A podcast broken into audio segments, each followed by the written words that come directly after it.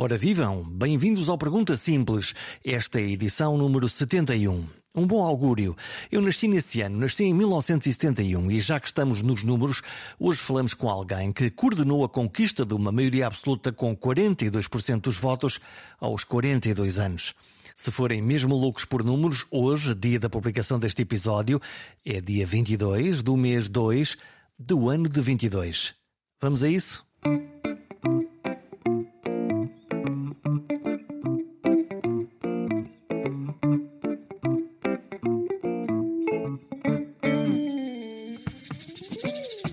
Máquinas eleitorais são uma das coisas que mais me fascinam. São, na prática, organizações políticas com ideias e pessoas que querem convencer os seus concidadãos, nós, que têm uma melhor forma de resolver os problemas de todos. Uma máquina pode ser quase unipessoal, como a das candidaturas às juntas de freguesia, com o candidato, a mulher, os filhos e pouco mais, ou ser grande, gigantesca, nacional e envolver milhares de pessoas, desde militantes, quadros do partido e fornecedores. Quem teve de organizar uma dessas máquinas complexas foi Duarte Cordeiro, o coordenador da campanha do PS nas últimas eleições.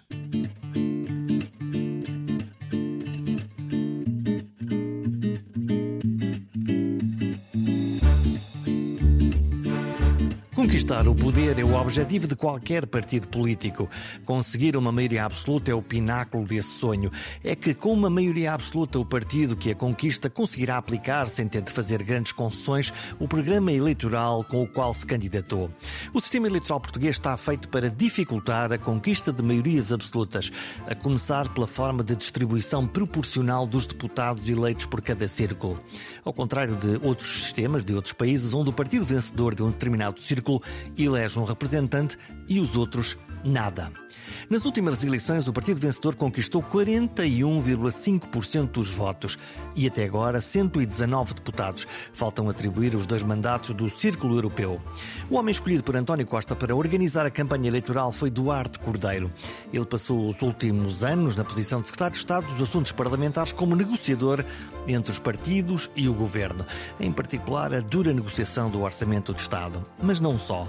Ele tinha uma outra missão: perguntar aos ministros se eles estavam a cumprir o que foi acordado com os partidos da oposição. Esta conversa é também sobre negociação entre agendas, pessoas, objetivos e sobre sincronismo, sobre como sincronizar tudo isso.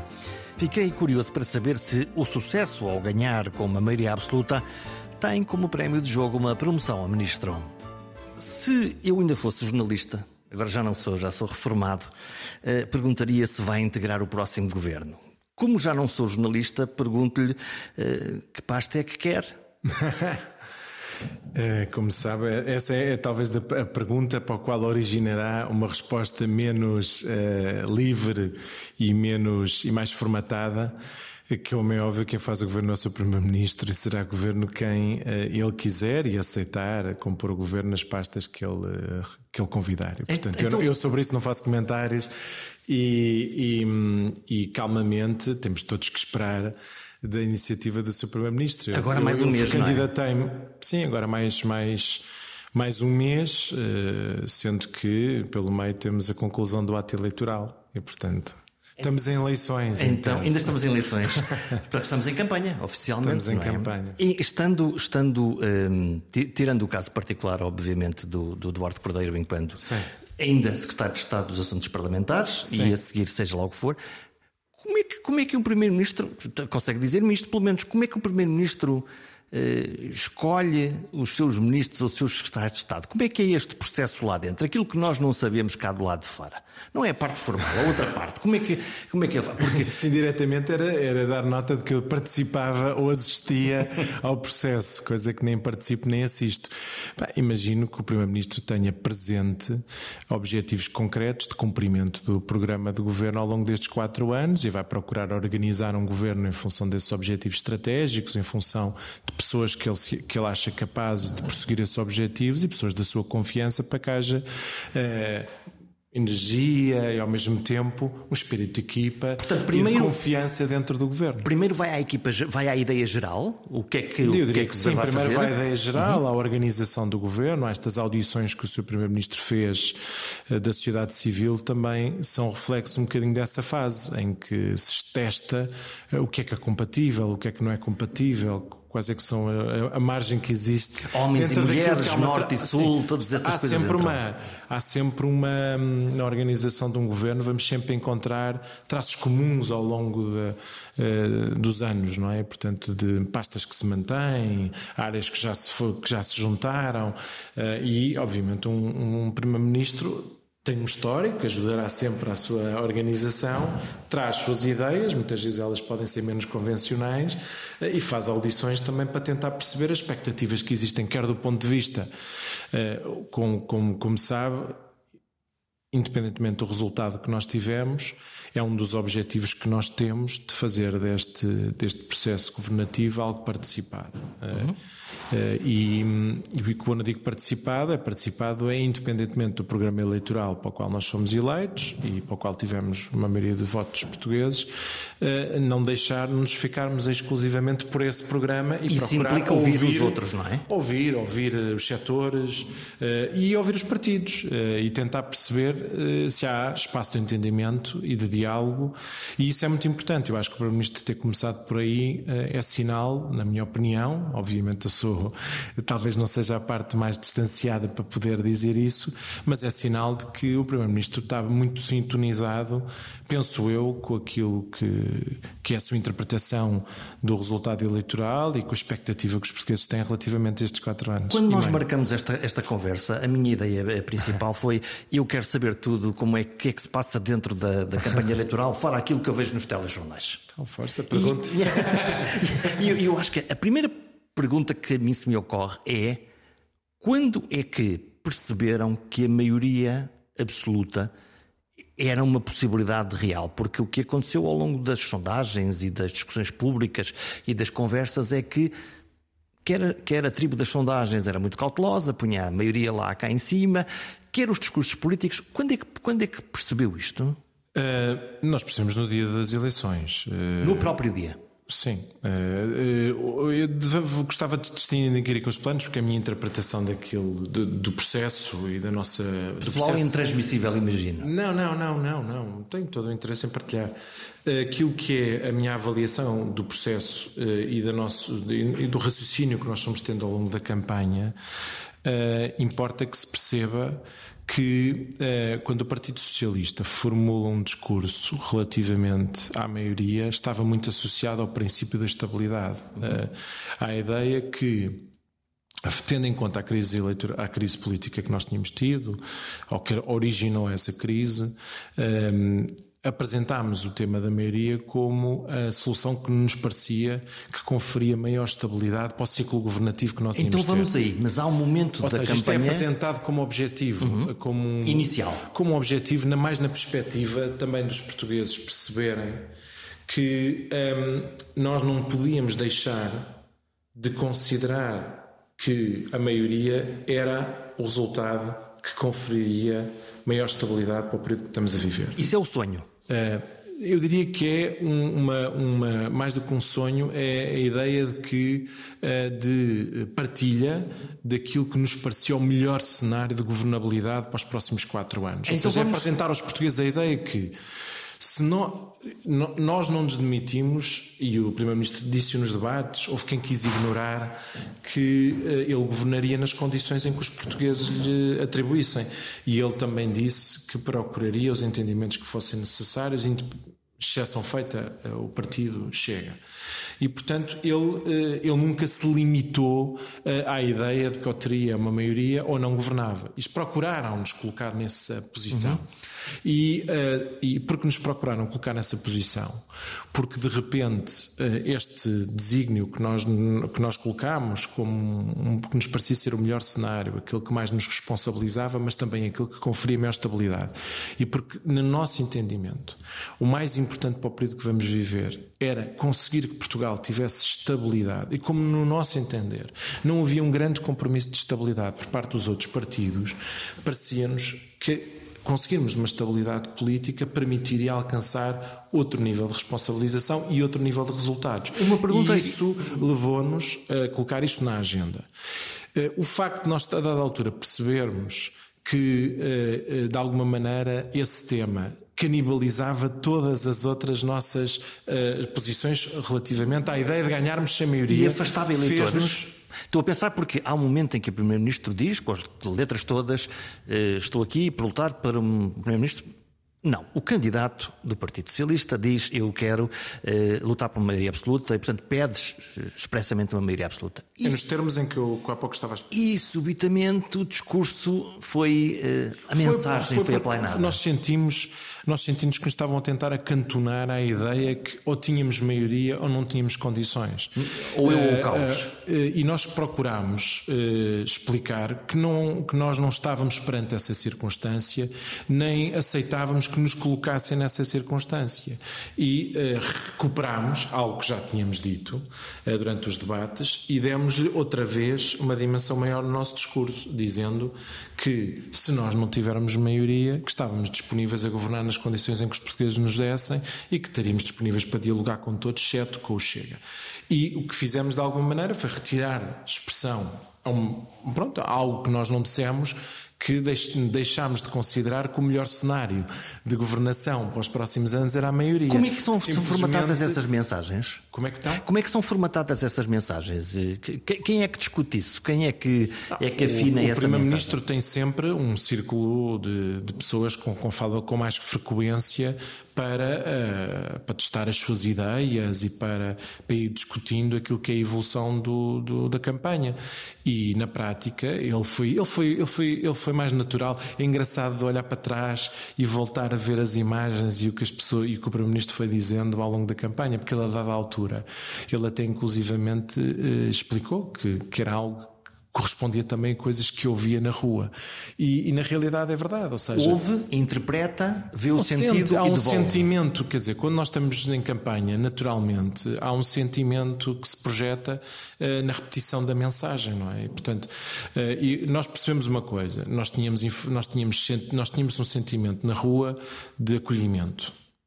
Uh, nós tínhamos um sentimento no partido de mobilização. Mas isso entre os militantes e os eleitores naturais ou, não, ou não, os, geral, os neutros que. Porque nós fazemos muito. Há, há, uma, há um circo, um circo mediático associado à campanha do Primeiro-Ministro, mas depois há toda uma campanha de um partido em que todos os dias estão na rua, em todos os círculos eleitorais. E, e nós gostamos de conversar, gostamos de perceber o que se passa à nossa volta nos sítios onde nós estamos, mas fazemos sempre questão de ir conversando com uh, quem vai fazendo campanha todos os Como dias. Como é que isso faz? Se, telefone? Telefonando, falando, vamos falando por telefone, vamos ter grupos do WhatsApp, que agora é, está muito em moda, uh, onde vamos partilhando os sentimentos que vamos uh, tendo na campanha e os cabeças de lista muitas vezes nos, nos, nos, nos, nos transmitiam que a campanha estava a correr bem, que havia acolhimento em zonas de extraordinária adesão popular e e sítios onde, onde é difícil, se detecta facilmente se há acolhimento ou não há acolhimento, uma feira, um mercado, eh, um espaço uh, nos distritos difíceis, pessoas, imagino, entre os montes, em Leiria. Portanto, uhum. Isso foi-nos foi sendo transmitido. E, portanto, nós tínhamos vários sentimentos de acolhimento, e o próprio Primeiro-Ministro é muito sensível a isso, porque o Primeiro-Ministro sempre foi sensível a isso, o António Costa sempre foi sensível a isso nas campanhas que foi fazendo. E ele realmente, ele, ele dizia sempre que tinha detectava uh, acolhimento, não conseguia interpretar totalmente o que é que isso poderia significar, que uh, se significava que depois aí havia uma adesão muito significativa ao nosso projeto, ou até o contrário. Se calhar já não vale dados, a pena lá Depois votar, tínhamos é? dados, tínhamos dados internos que nos permitiam também nós próprios irmos verificando. Que dados são esses? Isso é o quê? São, são sondagens? sondagens? São sondagens, estudos, seja, de... estudos de opinião e sondagens. E, uh, e, e, isso também nos ajuda. Isso não define uma campanha, uh, mas permite de alguma maneira uh, irmos monitorizando tendências, verificando aquilo que é, de alguma maneira, o sentido numa fotografia num determinado determinado momento. Eh, é sempre preferível trabalhar com informação. Eh, nós podemos ter a informação e podemos saber desvalorizá-la. Já, já lhe vou dizer o que é que quer dizer com isto. Por exemplo, nós, independentemente, temos dados E já lhe faço o retrato daquilo que me pareceu. Do que é que aparecia lá? De, não, e não só, e, do, e do, da minha avaliação sobre que explica de alguma maneira o resultado que, que, nós tivemos. Porque nós tínhamos informação que nos dava vantagem. Sempre tivemos informação que nos vantagem. Ela manteve sempre 6, 7 pontos de 6, 7 pontos. E era consistente. Se for ver Há dois sites que lhe permitem ver isto. O site da MarkTest, que nós nos podemos uh, uh, inscrever como utilizadores. Estão lá as sondagens todas Estão lá as sondagens todas e permite-nos fazer uma coisa muito interessante que é ver a média de, dos meses. Uh, e, que os jornalistas não olham, não é? Muitas vezes Olham não. mais para a tendência e para a dinâmica. E o da Renascença, que também tinha realmente um, um agregador de sondagens. E nós, quando olhamos para a média, nós verificávamos que a média realmente convergia com esta ideia de haver uma vantagem. Eh, nós fomos ver o histórico, verificávamos também que em 2019 ou mesmo em 2015 eh, havia um ajustamento entre a média eh, no último mês de sondagens e o resultado. Um Portanto, no fundo, as sondagens acertam. Quer dizer, eh, na realidade, esta, esta, Foi ao contrário. Sim, mas há uma, eu, eu, diria que há uma razão que pode. Há razões que, pode, que nós podemos procurar perceber para, essa, para, para esse facto. Agora, há uma coisa que eu posso lhe dizer é que nós, tendo uma vantagem, o que é que nós. Eh, que pressupostos é que nós adotamos para, de alguma maneira, ter uma atitude de prudência relativamente à nossa vantagem? Primeiro. Tinha, tinha medo de quê? Não, não é tanto medo. É, uh, havia informação que nos permitia ter, ter uma atitude cautelosa. Uhum. Uh, e, é, e, essa atitude cautelosa nós fomos tendo durante toda a campanha. Mas que, que é o quê? Que, digo, eleitores naturais que possam dizer não, se está a ganho não vou lá? Não. Está aí a eh, Covid não. e não vou votar porque tenho medo de apanhar não, Covid? Havia três, três elementos que nos fizeram sempre ter algum respeito e alguma prudência relativamente aos dados que nós tínhamos. Uh, a posteriori, eu posso dizer que os dados que nós tínhamos eram dados uh, com um nível de, de aproximação uh, razoável face ao resultado que tivemos. Mas hoje é muito evidente que nós tínhamos alguma prudência. Primeiro, o aspecto que nos, faria, que nos fez ter prudência foi o, o, que aconteceu em Lisboa, não é? Ou seja, em Lisboa houve uma discrepância grande entre as sondagens surpreendido com o e que o aconteceu. resultado. Um, em que sentido? No sentido da discrepância entre as sondagens e o resultado ou com o resultado? Com o resultado em não, si. Fiquei surpreendido e, e, e, e, com o que é que acontece em algumas freguesias? Porque há diferenças de votos. O que me surpreendeu, uh, confesso, uh, em Lisboa houve um elemento que, um, a posteriori, posso dizer que um, faltou alguma tensão e mobilização hum. uh, que talvez ajudou a explicar o resultado. Uh, e, isso nós não queríamos que voltasse a acontecer e, portanto, nós a vantagem que nós tínhamos, nós de alguma maneira desconsiderámos, em parte. O segundo elemento que nos fez também desconsiderar a, a, a dimensão da vantagem foi o facto de nós, histórico, o histórico permite-nos dizer que entre o resultado eleitoral e a média das sondagens havia uma aproximação. O terceiro elemento era nós não sabemos qual era o comportamento eleitoral dos eleitores num contexto de pandemia uhum. com a dimensão que nós estávamos a ter. Estávamos num e pico variação, e, portanto, podia haver pessoas que, que tinham medo de ir ao, às sim, urnas. Uma variação de receio de participação eleitoral em determinados segmentos etários podia ter uma alteração eh, do resultado, ou pelo menos da dimensão do resultado. Falou da tensão mas a tensão é uma coisa má, supostamente, porque é que a tensão não é. pode ser uma coisa... A tensão é uma coisa positiva numas eleições, porque é mobilizadora. E uh, se, se, um lado, se por um lado, internamente, nós genuinamente uh, tivemos uma atitude prudencial, aconteceu um fenómeno externo, público, que reforçou essa dimensão de tensão. Que foi? Do lado das, das empresas de sondagens. O empate técnico? Sim, uma forma de atribuição de indecisos que favorecia os partidos mais à direita, com pressupostos que, que pronto, que não, que não careciam de ser justificados. Mas essa percepção passou. Essa percepção de que havia uma aproximação entre PS e PSD, os dois principais contendores, uma semana antes, Engraçado, ah, isso passa nas notícias, passa não é? porque houve duas empresas de sondagens que deram objetivamente essa aproximação, mas na média a média não, não foi suficiente para, para aproximar de forma muito significativa. Como é que foram as, estas, as, as, vossas conversas dentro da campanha quando, quando a bolha mediática apontou para aqui e, e, e os resultados? Eu acho que há, dentro, há sempre um. Nós sempre tivemos uma atitude muito equilibrada eh, de, de, quem valoriza a informação interna que tem, mas quem não desconsidera a informação pública que existe. Sim. E de quem eh, é cauteloso relativamente aos sinais que tem, mesmo quando eles são positivos, que é cauteloso relativamente àquilo que são a informação interna que tem, mas que tem presente a situação que nós estávamos a viver. Mais uma vez, a situação do comportamento atípico podia acontecer, termos um comportamento atípico dos eleitores em contexto pandémico, podia alterar as circunstâncias e a informação que nós tínhamos.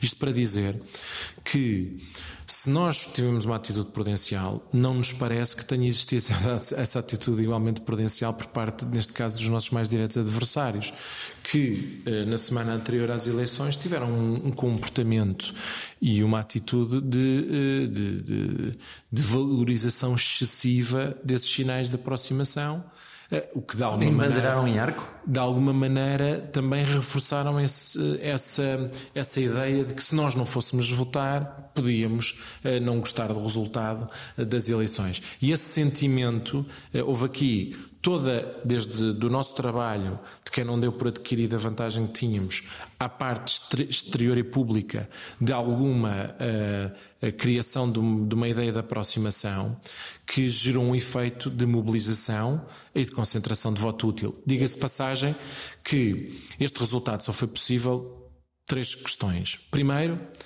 pela liderança do nosso projeto. Ou seja, o, António Costa, o, o Primeiro-Ministro, tem naturalmente eh, é o elemento central do resultado que nós tivemos. Se ele não fosse o líder do Partido Socialista, dificilmente nós teríamos neste momento. Isso deve-se muito à ideia de alguém que geriu a pandemia, que geriu o período de crise e que projetou proteção junto às pessoas e a capacidade de equilíbrio, as pessoas conferirem eh, responsabilidade. A segunda ideia de que realmente eh, não houve uma censura eh, relativamente ao governo e, em particular, e que poderia algumas questões ao. Ao fim de seis anos Sim. podia acontecer, não é? Podia, mas nós, eh, eu acho que esse, muito se deve à questão da pandemia, à questão da taxa de desemprego, à ideia de que se calhar o pior já passou e há algum sentimento de esperança relativamente ao futuro imediato. Portanto, não havia uma boa, uma boa razão para mudar, na realidade, os eleitores, estando a economia confortável, tendo a crise pandémica sido, no fundo, com uma resposta competente, os eleitores. Alguma esperança relativamente ao futuro e alguma ideia de que a estabilidade era o melhor que podiam ter e a confiança na liderança Essa do projeto. Essa conjugação de coisas. Eu acho que sim. E isso traz um caderno de encargos, que é um governo. Normalmente os governos ganham as maiorias absolutas nos primeiros anos e depois a seguir vão se desgastando e depois há uma alternância democrática. E aqui há uma inversão das coisas, que é um governo maduro, com seis anos, agora tem quatro anos para governar.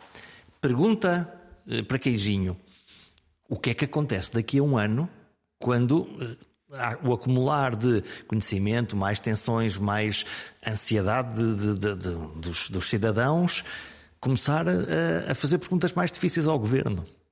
Não, o governo tem que ter uma atitude de, de, disponibilidade e de abertura. Isso é um bocado o início da nossa conversa. Não é pelo facto de nós termos uma maioria que nos eh, demitirá de sermos responsáveis no sentido de perceber que nós também queremos que este período corresponda a um período em que as pessoas Mas a expectativa cresceu, não é? Que certo, há uma expectativa geral do nosso país de que este período corresponda a um período de capacidade de melhorar a vida das pessoas, nos seus rendimentos, eh, naquilo que é o desenvolvimento do país, na capacidade do país se aproximar de níveis de desenvolvimento a nível eh, europeu, a famosa convergência, a capacidade de aplicarmos os, as verbas que nos recursos que nós temos é? disponíveis. É? para desenvolver um conjunto de projetos estruturantes eh, e, portanto, há essa expectativa que é legítima e que é, eh, e que nós, que é uma responsabilidade que nós temos que assumir. Eu li um, uma curiosa peça jornalística no Observador. Muito bem feita, Sim. por certo. que, é uma, que são os bastidores, é de alguém que está lá dentro. E vejo um, um líder muito. António Costa muito agressivo, muito a perguntar onde é que está o meu independente, então vamos fazer esta arruada, vamos fazer aquela. Quão difícil é lidar com o chefe? Eu já fiz várias campanhas com António Costa, portanto, essa pergunta hoje é muito mais fácil de responder do que da primeira vez que eu tive esta experiência. Uh, António Costa é uma pessoa interventiva, uh, com opinião. Exigente, e, certo? Exigente. E, eu, eu acho que deve-se esperar isso de um líder de um projeto, que tem consciência da responsabilidade que tem. De, ele é a pessoa que teve à prova durante este tempo todo. Repare que ele, ele, este, este resultado nós tivemos, que, que foi um resultado extraordinário, foi feito com António Costa a ir a 10 debates. Uhum. Mais debates do que, o, do que o líder da oposição. Uh, ou seja, ele não se poupou. Uh, e, no fim já estava um bocadinho. Não, mas não se poupou, não se poupou em momento algum na campanha. Uh, e foi uma campanha muito exigente do ponto de vista pessoal, de, do ponto de vista político, do ponto de vista de tensão. e ele é uma pessoa participativa, ativa, de ter opinião. ele também já fez muitas campanhas. Eu queria saber o quê? que é que ele queria saber? Ele, ele queria, eu, desde logo estávamos a preparar a semana. Uhum. Eu, portanto, e o exercício de preparar a semana entre aquilo que nós planeamos, no geral. Quem é que lá está sentado nesse, nessa, nessa rodinha? Naquele dia estávamos na Madeira, estava eu, Tiago Antunes, eh, o Estado, que, que, que, que, neste caso aqui participou na campanha, não enquanto Estado, mas também como, mas como é óbvio, Estado Estado adjunto do Primeiro-Ministro e portanto tem essa, tem essa, tem, participou enquanto uh, independente na campanha, mas teve um papel muito importante.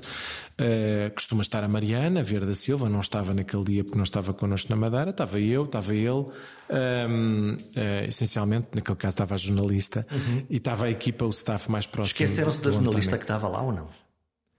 Não, não creio que nos esquecemos. Eu acho que o papel de aceitarmos um jornalista, neste caso uma jornalista, numa reunião destas, é nós sermos uh, e transparentes o... na forma como reunimos. E o relato é eh, fiel. Uh, e... Ah, só pode.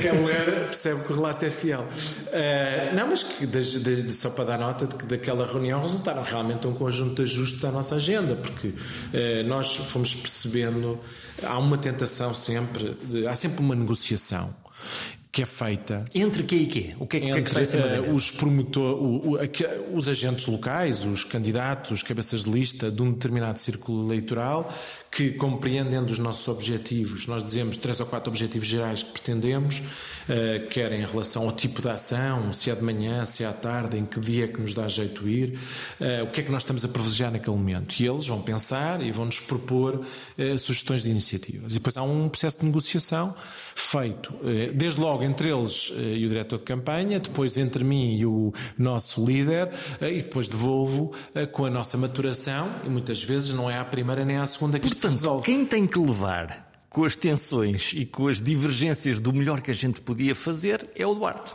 É o papel do diretor de campanha, mas isso aí faz parte de quem assume esta Porque responsabilidade. alguém local, eu imagino, ok, temos aqui o, o nosso candidato que é um as de trunfos, dá-me jeito. Caso, naquele caso, nós temos objetivos, não é? Portanto, nós quando. Um dos nossos objetivos era mostrar, e penso eu que. Por isso é que nós estamos tão focados nesta ideia que não é pelo facto de nós termos tido uma maioria que nos desresponsabiliza a ter um papel uh, de governação aberto, uh, se quer à sociedade civil, quer aos outros partidos. Nós estávamos muito focados na ideia, porque era um bocadinho contrariar a tese de que quem queria demonstrar que nós tivéssemos um resultado que iríamos nos tornar numa espécie de uma lógica de autossuficiência. Sim. A nossa e ideia... as maiorias absolutas têm má fama, Sim. têm por isso. Não é? Tem, e nós temos que contrariar isso ao longo do, do, deste, deste, deste mandato.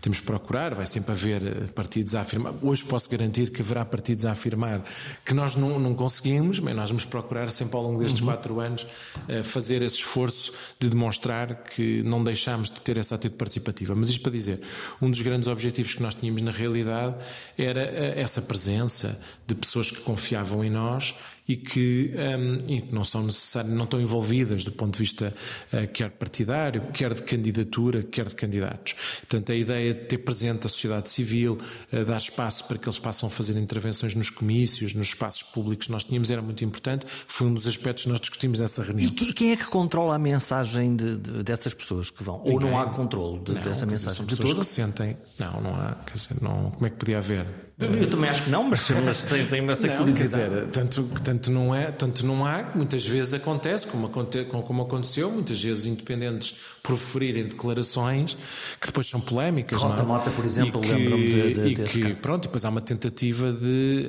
Essas declarações, como é óbvio, quer dizer, a Rosa Mota é uma pessoa, acho eu, que tem o respeito Cada de todos os portugueses. cada um de- É, que tem o respeito de todos os portugueses e que é, que é responsável por aquilo que diz e quer dizer, ninguém tem ninguém sabe todos os portugueses têm uma opinião clara sobre quem é Rosa Mota para todos nós de toda forma ela decidiu dizer o que disse Eh, responsabilizar ela agora de todo de- isto é claro e evidente Mas que- isso cria um ruído na campanha? Cria, porque é uma Desfoca? bolha mediática.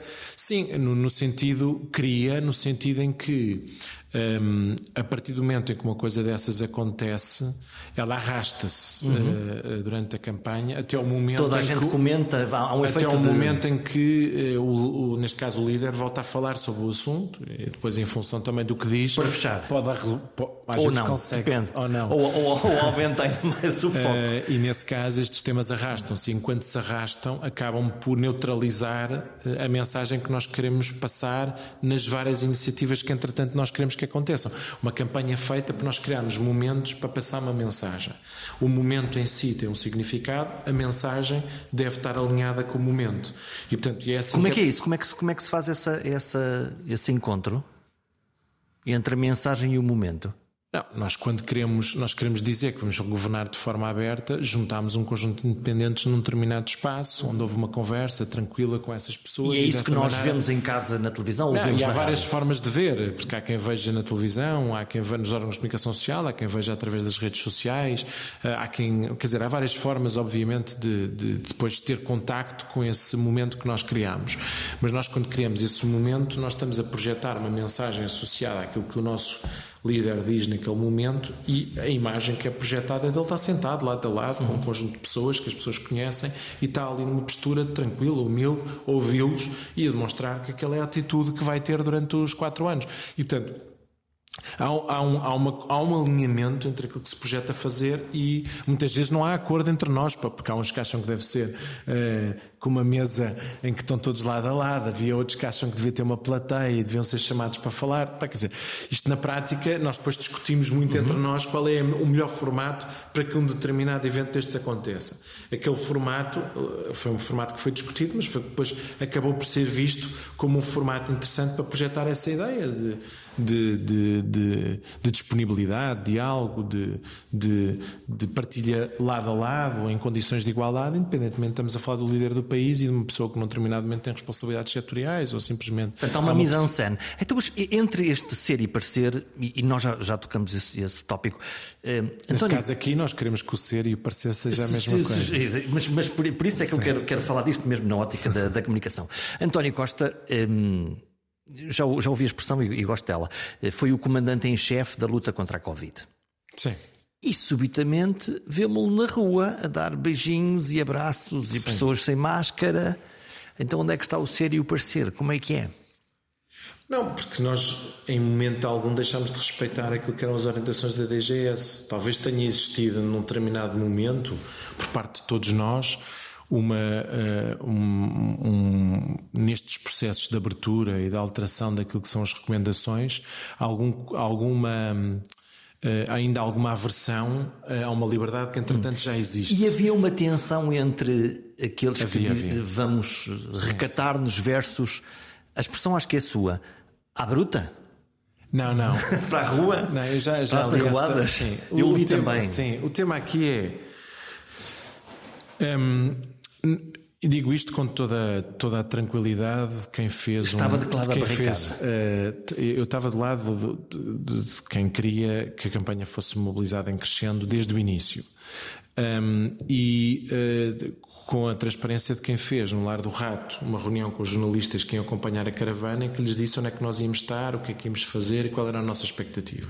Nós tomámos decisões para eh, ter cautela. Quais foram as decisões que nós tomámos? Não haver refeições. Não haver refeições. Acabou o roteiro da carne assada? Não houve refeições durante a campanha. Ninguém comeu com ninguém? Eh, não, não houve, não houve refeições. Aquela- aquelas grandes. Não houve está, o janta- roteiro da almoços nem jantares com comícios, não houve. Porquê? porque eram espaços que juntavam muitas pessoas em que as pessoas tiravam as máscaras. Eh, e, portanto, nós também tomámos decisões, eh, e as decisões, por outro lado, tivemos eventos comícios, tivemos eventos em salas onde tivemos muitas pessoas. Fomos acompanhando com aquilo que eram as orientações, quais eram os limites que nós podíamos ter nós, em momento algum, infringimos aquilo que eram as regras que nós procurámos ter. Eh, quando nós ultrapassámos uma determinada dimensão do que nos pareceu ser já, apesar de não haver regras definidas para, para, para eventos políticos, não há as mesmas Sim, regras. Sim, e, e, e, na rua Mas nós também. É? procurámos, não, por exemplo, no Porto, eu testei-me para ir para o comício do Porto. Uh, portanto, e a arruada no Porto lá... é uma. É, é, é junta Sim. uma multidão. Sim, as arruadas são, são elementos mais difíceis de controlar. Uh, e a dada altura uh, há um trade-off complicado entre. As pessoas querem uh, tocar, as pessoas não, querem não é falar. Isso. É, não só há uma, havia uma vontade grande de participação na campanha uhum. eleitoral, ou seja, exatamente talvez porque nós não tínhamos, não tivemos, foi uma campanha mais curta não teve tantos momentos, não teve momentos onde as pessoas habitualmente iam, seja almoços ou jantares. E foi uma campanha com alguma tensão, não é? Porque foi introduzida esta ideia de, de, de, de imprevisibilidade no desfecho, muito uh, foi, introduziu aqui as pessoas sentiram-se incomodadas e quiseram participar. Há um fenómeno de claque, eu quero estar. Sim, há aqui um. E às vezes é mesmo a ideia das pessoas sentirem-se mais confortáveis em ir do que estar quietas em casa. Portanto, as pessoas ficam incomodadas, ficam, portanto, querem participar e, portanto, sentimos isso na campanha. Uh, nós também, a dada altura, percebemos que havia também uma tentativa de condicionamento de uma leitura de uma campanha que, no nosso entender, que nós tínhamos que contrariar. Sentimos isso antes de desenhar a campanha. Que era a ideia que, pré-feita, de que o António Costa não era bom em campanhas, uhum. que o António Costa fazia campanhas em que iam perdendo força. Uh, portanto, tudo isso nós procuramos uh, naturalmente contrariar, Sim. mostrando que, que não. não até só. porque normalmente ele, o, ele incumbente, o incumbente vai perdendo gás ao longo da campanha. Porque ele Às vezes um... o incumbente tenta se proteger em campanhas, coisa que o António Costa não vou não àquele debate, não me exponho isto coisa ou que aquilo. ele não fez. Uh, e, portanto, ele não se poupou nesse sentido, teve uma campanha muito intensa. Então, e quando aparecem aqueles eleitores mais agrestes que ou fazem críticas mais acirradas ou estão zangados e com alguma boa razão para isso e, e interpelam diretamente. Não, tivemos muitos, muitos casos destes. Uh, alguns deles teve que ser eu próprio a resolver. uh, tem que ser feito, tem que haver paciência. Nós com eles e eles connosco. As pessoas muitas vezes, quando estão nesse estado, Sim. têm problemas. Porque alguma coisa aconteceu e estão eles. Estão, problemas que têm para resolver na sua vida, estão muitas vezes, às vezes até estão em estados eh, alterados, desesperados, ou estão mesmo eh, porque não têm resposta, e, e, e tu isso levas àquelas atitudes, porque repare, é preciso alguma coragem para enfrentar uma campanha com centenas de pessoas numa rua e a pessoa vai lá e vai lá. E vais expor-se também, não é? Vais expor a sua vida. É, é, obviamente que há pessoas que nós também sabemos que têm perfil para isso e há pessoas que uh, fazem isso com motivações políticas. Mas depois há outras pessoas que simplesmente estão bastante preocupadas com os seus problemas e sentem num determinado momento necessidade. Tem que haver a capacidade de leitura, com muita paciência e muita capacidade de conversar com as pessoas. Às vezes do candidato, outras vezes da equipa do candidato, procurando criar momentos em que essas conversas podem ser feitas de forma um pouco mais serena. Eu recordo, por exemplo, na Madeira, o António Costa inclusivamente encontrou disponibilidade porque as coisas foram trabalhadas com antecipação, porque as pessoas nos contactaram com antecipação, encontramos forma de, de marcar mesmo uma reunião com, uh, com lesados do Banif. Uh, houve outros casos em que apareceram, por exemplo, lesados do BES que nos apareceram uh, em campanha e que nós procurámos marcar reuniões com eles, e que agora vamos ter que, naturalmente, não sei se entanto elas já aconteceram ou não, eh, que corresponder a essas, a esses compromissos que nós assumimos. Isso acontece, eu acho, um bocadinho em todas as campanhas, talvez de forma mais intensa nos projetos políticos que têm a maior probabilidade de ser poder. Aqui, neste caso, estamos a falar, quer no caso dos lesados do BES, quer do BANIF, movimentos que são organizados e que, no fundo, se movem para defender um determinado interesse. Mas eu, estava a falar mais do, do eleitor uh, isolado que está frustrado com alguma coisa e diz: Ok, está aqui, uh, sim, está aqui dizer, alguém nós, a que eu posso dizer, sim, o grande, jornalistas. Sim, Eu acho que as pessoas, eh, muitas vezes há pessoas que procuram o facto destas campanhas terem muitos jornalistas à volta para procurar ter para o seu momento de os 5 minutos de fama. Ter o seu momento de comunicação. Nós o que temos que fazer nesses casos, quando percebemos que não há ali nenhum objetivo construtivo, eh, é ter a capacidade de perceber, ouvir e acelerar para não dar, não transformar aquilo no nosso dia. Porque também não, quer dizer, é compreensível quando não existe essa vontade construtiva do lado de lá, nós, como é óbvio, temos sempre atentos. Aliás, eh, a equipa que compõe uma campanha tem várias pessoas e nós também temos pessoas atentas a quem está lá e procura nos transmitir transmitir uma preocupação. Uh, obviamente, também temos que ter noção que há uma compatibilização entre fazer isso e ser o candidato, ele próprio, para parar em cada circunstância dessas que acontece. Nós também, também depois temos objetivos, temos tempo, temos um conjunto de coisas a cumprir. E é uma correria porque temos que tentar compatibilizar.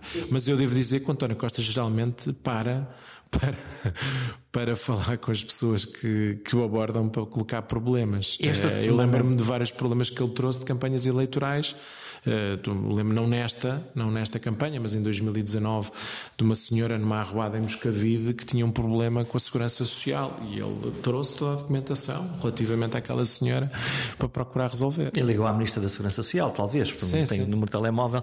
Diz esta semana a visão, e interessa-me falar sobre isso, Duarte Cordeiro, o negociador implacável. Sim, não me revejo nessa descrição. Eu li, para mim é verdade, é um negociador implacável. Não? Pois, essa ideia de ler logo é verdade verdade. É... eu, eu, eu, agora Tem ouvi, muito que se lhe diga. Eu, eu dizer, agora ouvi, vi o negociador dócil que uh, leva com as é frustrações. Implacável. implacável. implacável eu, eu, não me revejo. Não sei, tenho que perguntar a quem fez a peça. Não, eu não participei na construção da peça, portanto não então, sei. E como é que foram estes dois anos de Geringonça 2.0 em que tinha esse papel, não é? No fundo, tinha que conversar com os partidos, mais à esquerda do que à direita, quero imaginar. Também, sim, mais à esquerda Também. do que à direita, como é. Não, não, mais à esquerda do que por razões óbvias, porque nós negociamos. Foi infiel à geringonça. Não, não, mas não, não, tivemos negociações parlamentares com partidos à direita. Agora, como é óbvio, em, já lhe, posso lhe dizer em quê, mas o grosso da nossa negociação era com partidos à esquerda, por razão óbvia que nós tínhamos eh, as negociações que decorriam do orçamento e de um conjunto de matérias que estávamos a negociar com esses partidos e que acompanhavam. E como é que se, como é que se faz estas conversas? Porque, eh, na prática, estão-se a discutir olhares políticos diferentes em relação àquilo que, que deve ser, e imagino que os partidos eh, mais pequenos tenham uma, uma, lista de compras grande para pedir ao, ao, ao, partido que está, que está no governo. Como é que isto se faz? Em primeiro lugar, eh, dar nota que hum, várias circunstâncias transformaram estes processos negociais em processos mais complicados. Uh, o, o, facto de, de terem ocorrido as eleições em 2019 e, portanto, há uma interpretação dos resultados de parte a parte, não é? Depois, o facto de é, a última legislatura é, não, ter, não ter havido um acordo escrito, um suporte que permitisse, de alguma maneira, um guião que permitisse é, ir acompanhando. Mudou a música? Não, eu diria que quando não há este. Uhum. Houve um resultado eleitoral, entretanto, não havia esse guião, esse esse documento escrito e, portanto, colocou-se uh, no momento orçamental todo o peso do processo de negociação. Não, é? não só das matérias orçamentais, de tudo? De várias coisas, sim, extra-orçamentais. E, e, portanto, há aqui uma, uma do, do, lado de quem, quem tinha o papel que eu tenho, que, que, que eu ainda tenho, um, passava por ouvir aquilo que eram as expectativas que os partidos tinham para Orçamento de Estado, para outras, eh, para outras eh, peças legislativas, eh, que, ou mesmo objetivos que tenham definidos, e procurar perceber com o Governo qual era a capacidade de nós correspondermos a esses objetivos, a essas ideias. O Governo é quê? Além do Primeiro-Ministro, é quê? As finanças? Não, não, todos, todos. os ministérios. Ministério do Trabalho, Social... Uhum o Ministério da Educação, o Ministério da Administração Interna, o Ministério eh, das Infraestruturas, do Ambiente. Então, uma, uma espécie de trabalho de embaixador entre. Sim, é um trabalho em que nós ouvimos aquilo que são as expectativas dos vários partidos políticos para aquele ano em concreto, para a legislatura, e procuramos, com os membros do governo, obviamente com o papel das finanças tem um papel mais ativo, mas com todos os membros do governo, perceber da compatibilização entre os objetivos que nos são apresentados, os objetivos políticos que nós próprios temos no programa eleitoral do Partido Socialista e os objetivos que naquele ano em concreto um membro do governo tem para as suas áreas setoriais. E muitas vezes o que acontece é que um, há uma negociação, na medida em que uh, os objetivos de partida desses partidos são distintos dos objetivos de partida uh, do governo. Uh, e esse processo de tentativa de aproximação depois às vezes tem sucesso, outras vezes não tem sucesso, Uh, às vezes é completo, nós conseguimos corresponder ao que os partidos querem, muitas vezes não é. É para ter uma parte uh, de cada um, cada um vai e isso torna parte. o processo uh, exigente, não é? há uma coisa que, que, é muito importante, é ter muita respeito por com quem, com quem nós negociamos, muita frontalidade, não ter aqui, não procurar eh, ser um, um, um, fator de perturbação, quer dizer, deixar que o entendimento e o desentendimento se faça com base nas posições políticas de cada um. Portanto, é assumir à partida que pode haver desentendimento ou entendimento, mas que isso é um processo neutro no diálogo? Tá, procurar e, evitar que, que, se introduzam outras variáveis no diálogo que não seja o entendimento ou desentendimento sobre um determinado elemento político. Então, o, que é que, que... o que é que sentiu pessoalmente no momento em que percebeu que não foi possível mais? Claro e é tudo para há, um, há um enorme, há um, confesso que há um sentimento sempre de frustração, eh, porque eh, independentemente de ter consciência de que o desentendimento político que levou uh, uh, ao chumbo do orçamento se baseava numa total compreensão de parte a parte dos objetivos de cada um e portanto não havia e toda a gente tinha consciência disso no, no momento Penso que menos sim. um eu tenho do nosso lado tínhamos plena consciência procurámos sempre um, demonstrar uh, que estávamos, obviamente, disponíveis para, para, para aproximações, mas que aquilo que nos estava a ser exigido, uh, que era algo que nós não conseguíamos uh, corresponder, porque entendíamos que era, gerava um efeito perturbador muito significativo, ou na economia, ou na segurança social, ou seja, houve ali elementos que talvez Houve vários elementos de desentendimento, mas houve alguns que foram eram muito significativos e que tornaram muito difícil que o processo se resolvesse com mais tentativas de negociação. Obviamente que eh, as negociações têm vários momentos, eh, processo orçamental também, eh, e nós esses vários momentos de negociação há, há momentos de negociação que são prévios à presença do Primeiro-Ministro, há momentos de negociação que já inclui o próprio Primeiro-Ministro, há momentos de, de processos de negociação que ainda estamos a falar do orçamento da generalidade, há outros que estamos a falar do orçamento da especialidade. Portanto, o processo de negociação é muito complicado. E, e, mesmo quando nós estamos a falar da especialidade, e nós vemos pelo número de alterações, há muitíssimas alterações no documento do Orçamento de Estado antes dele depois ter a sua votação eh, final, eh, final global. Queixam-se capital de queixa de quem muitas vezes fez estes acordos, que é o que chegamos a um determinado acordo em determinadas coisas, mas depois há coisas que não foram feitas. Eh, nós este ano, nós, nós este ano em particular tivemos uma atenção especial à execução do Orçamento de Estado. Uh, repare que uh, nós, uh, nós, nós tivemos um Orçamento de Estado de 2021 que um, ehm, só tinha tido a aprovação, não tinha tido o voto favorável do Bloco de Esquerda, só tinha tido PCP. o voto favorável do PCP, do PEV, do PAN eh, e das deputadas não inscritas e uh, tínhamos bem presente que nem havia disponibilidade do PCP para entrar no processo negocial do Orçamento de Estado de 2022, nem havia disponibilidade do PAN, do PEV, das deputadas não inscritas, se nós não tivéssemos alguma. Não, se nós não conseguíssemos demonstrar um grau razoável de execução das medidas que tínhamos executado, que dificilmente haveria disponibilidade para esses partidos entrarem num processo de negociação connosco no ano 2022. Uh,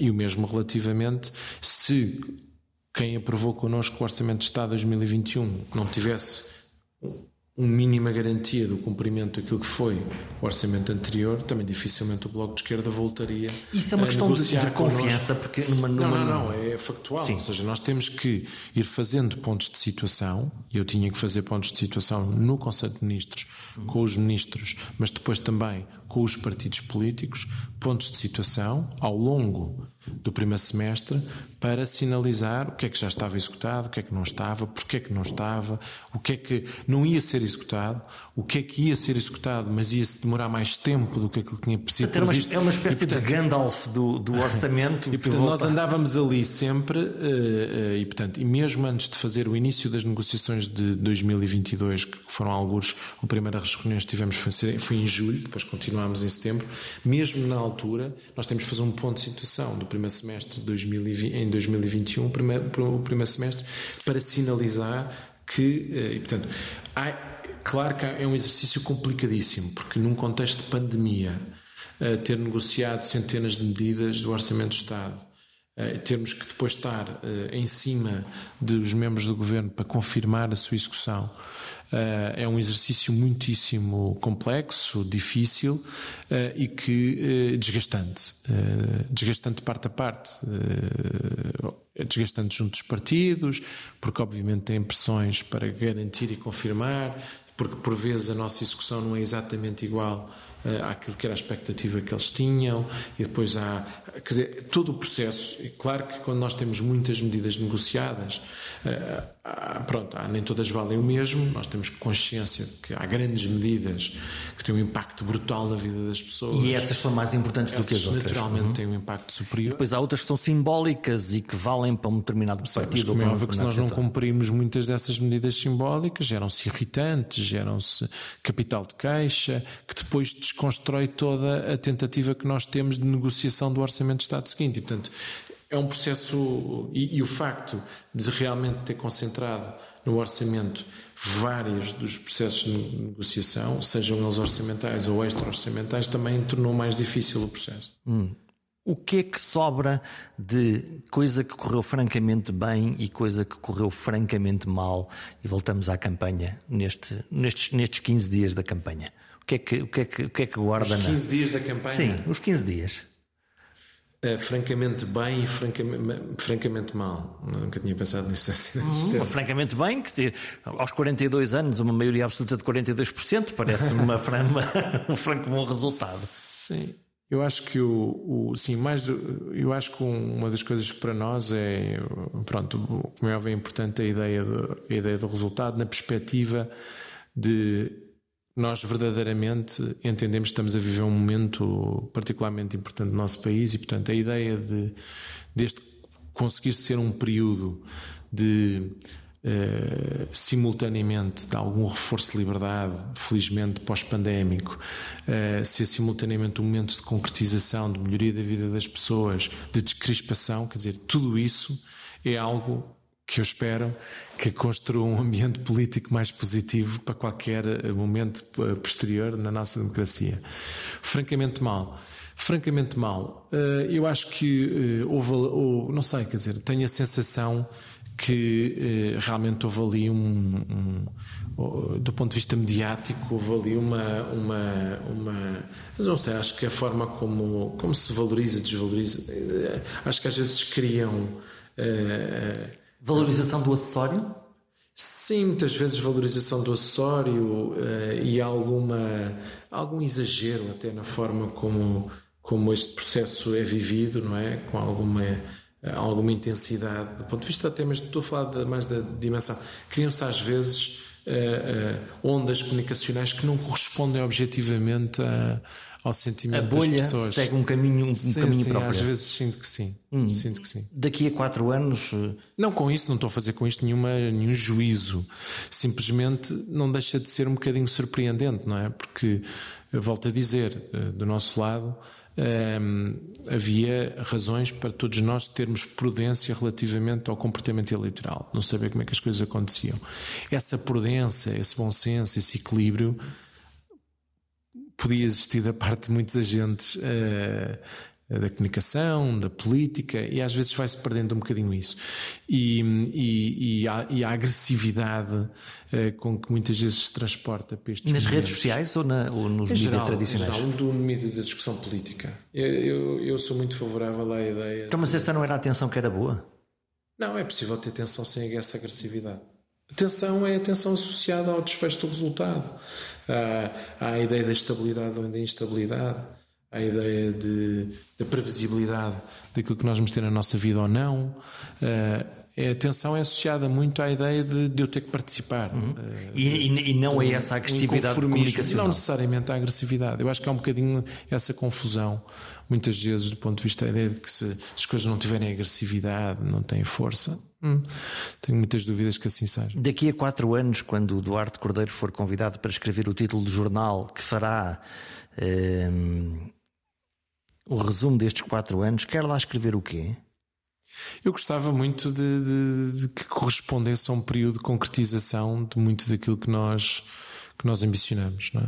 Acho que era muito bom para a nossa democracia se este período correspondesse a um período que as pessoas sentiam, podendo ou não discordar daquilo que são as, as nossas políticas, que correspondam a um período de concretização. Acho que era bom para, para a nossa sociedade que, que estes sejam anos produtivos do ponto de vista da concretização das nossas dos nossos projetos. 50 minutos de conversa já deu para pensar qual é a pasta?